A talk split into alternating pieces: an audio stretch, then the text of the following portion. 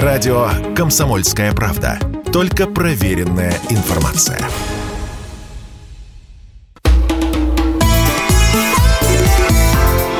«Национальный вопрос» студии ведущая программы Андрей Баранов. Да, и Елена Фонина. А, давайте мы переходим к следующей теме, потому что она напрямую связана с тем, что мы сейчас обсуждали. А, по одной простой причине, что когда ты э, видишь врага, то нужно понимать, кто э, твои союзники, кто те, кто не выстрелил тебе в спину, кто, если нужно, эту спину прикроет, а почему бы и нет, ну или, по крайней мере, нужно быть уверенным, что э, будет сохранен хотя бы нейтралитет в данной ситуации. Уже и это кажется благо, но нет. Происходят очень странные вещи, связанные с организацией договора коллективной безопасности – и э, здесь возникает вопрос, то ли мы чего-то не понимаем, а о чем мы говорим? Вот Киргизия сегодня стало известно, отменила учение ОДКБ «Нерушимое братство», которые должны были пройти на территории этой страны, и начаться они должны были завтра, 10 октября. Продлится всего 4 дня, кстати. А, традиционная, собственно, э, ситуация проходит с 2012 года, и никого это не смущало, даже в 2014 году когда мы понимаем, что многое изменилось, и то все было более-менее. Да, Лена, но у Киргизии сейчас конфликт с другим членом ДКБ, с Таджикистаном, там десятки людей погибли, друг друга стороны обвиняют в чем-то, а публично обе страны обвиняют Россию, что она не вступается за, за них против другого. Так же, как Армения, другой член АДКБ, обвиняет Россию, что а, Россия не пошла воевать против Азербайджана. когда, значит, Баку э, начал эскалация конфликта. Ну, это еще не все. Мы же помним, что прошла еще в Брюсселе встреча секретаря Совбеза Армении Григоряна с представителями НАТО. И, э, собственно, там четко было сказано, что Вашингтон для Еревана единственная опора, и такой опорой не может быть ни Россия, ни даже Евросоюз. И дальнейшее членство Еревана в ОДКБ под большим вопросом. А Киргизия, э, значит, мало того, что отменила учение, заявила э, позавчера, что э, поставит вопрос о э, значит, реформировании, переделке уставных э, документов ОДКБ, потому что нынешний механизм не работает. Если к этому добавить, что президент Киргизии Рапаров не был 7 октября э, в Петербурге на неформальной встрече, куда их пригласил э, Владимир Путин э, под свое 70-летие тоже. Там были все из Средней Азии. И Казахстан, и Узбекистан, и Таджикистан, и даже из Туркмении приехал значит, президент. А вот из Киргизии не было никого. Видишь ли, они позу стали, ну, обиделись. На, на следующей неделе должны встретиться два президента, но, тем не менее, все-таки мы понимаем, что какие-то процессы идут. Вот а, во благо ли, а, или это еще одно подтверждение того, что в данной ситуации, как это не горько может звучать, но Россия одинока. Вот давайте а, спросим об этом директора Центра военно-политических исследований, профессора МГИМО Алексея Подберезкина. Алексей Иванович, здравствуйте. Да, добрый день. Да, Здравствуйте. Добрый день. А, мы сейчас имеем в виду, да, что есть и Китай, есть и э, страны Латинской Америки. То есть эту тему мы не берем, ну, говоря о союзниках, э, партнерах и так далее, мы в первую очередь рассматриваем своих ближайших соседей. Вот э, тех, с кем у нас есть определенные связи, военные, политические, экономические, и которые в данной ситуации, ну, как-то, мягко говоря, не очень понятно себя ведут. Вот можете объяснить нам ситуацию, которая сейчас с Киргизией у нас складывается? Ну, действительно, не только с Киргизией, но и до этого не все ладно было и с Арменией, наверное, будет. Да и не идеально с Казахстаном, хотя здесь формальных как бы, оснований пока а, нет. А, так что, вы знаете, АДКБ – это организация, которая преимущественно использует политико-дипломатические средства целевым образом против э, в трех направлениях. Это э, достаточно ограниченные задачи, кстати. Это борьба с терроризмом, наркотрафиком и с, в общем-то, каким-то внешним абстрактным вмешательством, да. Э, и причем мы можем действовать как э, организация у нас проблема со связью. Так, Алексей Подберезкин, директор Центра военно-политических исследований, профессор МГИМО. Сейчас попытаемся ему перезвонить. Ну и пока продолжая эту тему, что не так у нас в отношениях с Арменией, нашим, ну, в общем, ближайшим, казалось бы, союзником, партнером. Там теперь запустили такую мульку, что, значит, Россия договорилась с Турцией и с Азербайджаном поделить Армению. А они себе возьмут одну часть, а мы другую. Хотя Армения не имеет общей границы даже с Россией. Каким образом это представляется, непонятно. Но народ в это верит. Э, вот самого-самого Геббельса верит. То, что делают украинцы. Они ну, просто такую ахинею сочиняют для своих. Угу. А, вот. а те все это схватывают как э, значит, правду. Ну и плюс к этому, а, что, собственно, на этой встрече было четко сказано, мы сейчас возвращаемся к брюссельской встрече секретаря Совбеза Армении Григорян с представителями НАТО. А, там было сказано, что а, сведения о работе российских спецслужб передаются западным разведкам, и, мол, типа, а что тут такого? Ну, давайте, к нам вернулся Алексей Иванович Подберезкин. Да, Алексей Иванович, продолжаем мы. Да, Вы начали перечислять. Ага. Угу. Так вот, вот эти три основные направления, они, в общем-то, достаточно ограниченный характер носят как вообще любая коалиция, особенно военно-политическая коалиция, а ДКБ таковой является, она носит ограниченные цели, и каждый член старается использовать другого. Очень часто Россия оказывалась в истории в таком положении, когда э, от союзников толку не было, одни проблемы возникали. Поэтому, ну вот, этот осел, я имею в виду ДКБ, скорее все-таки жив, чем мертв. Поэтому, э, как бы уж слишком-то ставить на нем крест не стоит – надо посмотреть, что там дальше будет. Здесь есть один очень серьезный оправдательный документ.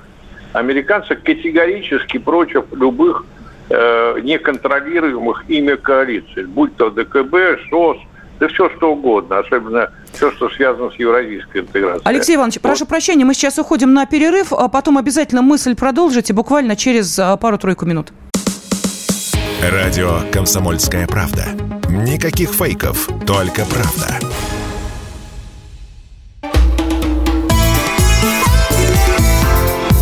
«Национальный вопрос».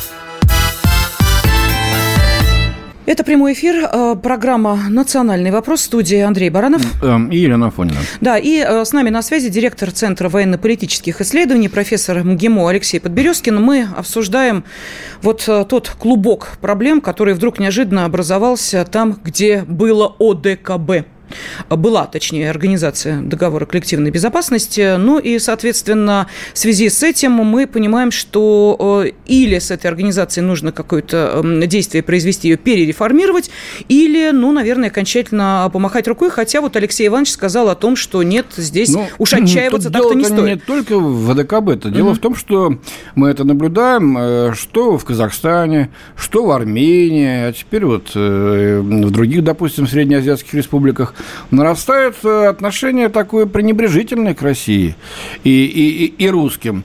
Что это? Следствие того, что мы вот так вот очень осторожно, может быть, не смело, как им кажется, робко действуем на Украине, что были бы мы посильнее, э, они относились бы к нам по-другому, или вот понаехавшие, значит, э, и бегущие от войны русские там тоже этому поспособствовали. Ведь действительно любят сильного. Вы вспомните эпизод из 17 мгновений весны, когда Плешин приходит на проваленную явку, и, значит, нацист говорит ему, шведы ведут себя все более и более отвратительно. Вот, тем напугал эм, Плейшнера. Ведь действительно, шведы были ближайшими союзниками Гитлера и снабжали его стратегическими материалами. А когда, так сказать, повернулось все, пошло по-другому. И Швеция единственная из э, североевропейских стран официально на бумаге признала вхождение Прибалтики в состав СССР. Вот так вот. А сейчас к нам относятся плохо, без уважения.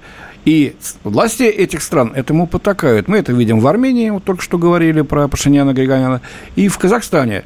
А как вы считаете, мы не, не получим там второй фронт? Вот такой сначала, как это было на Украине, расцветая, э, расцвет русофобии, потом там э, все это быстро американцы с натовцами угу. под себя подомнут, и рано или поздно начнут травить русских, делать нам гадости, и тогда мы будем в окружении на нашей собственной бывшей веками территории. Есть такая опасность, как вы думаете?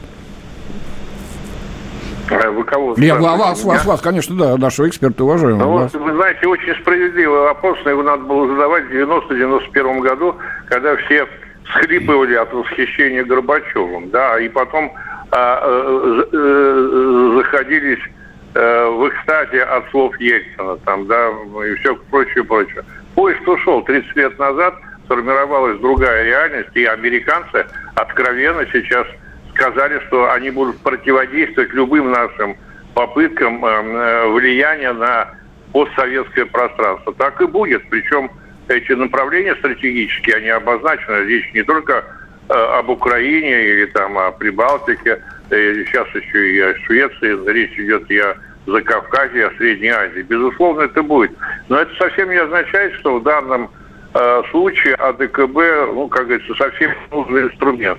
В определенной степени он нужен, он сохраняет определенные контакты. Хотя, еще раз говорю, надеяться на то, что это будет эффективный инструмент, не приходится, потому что американцы очень жестко ставят эти страны перед выборами.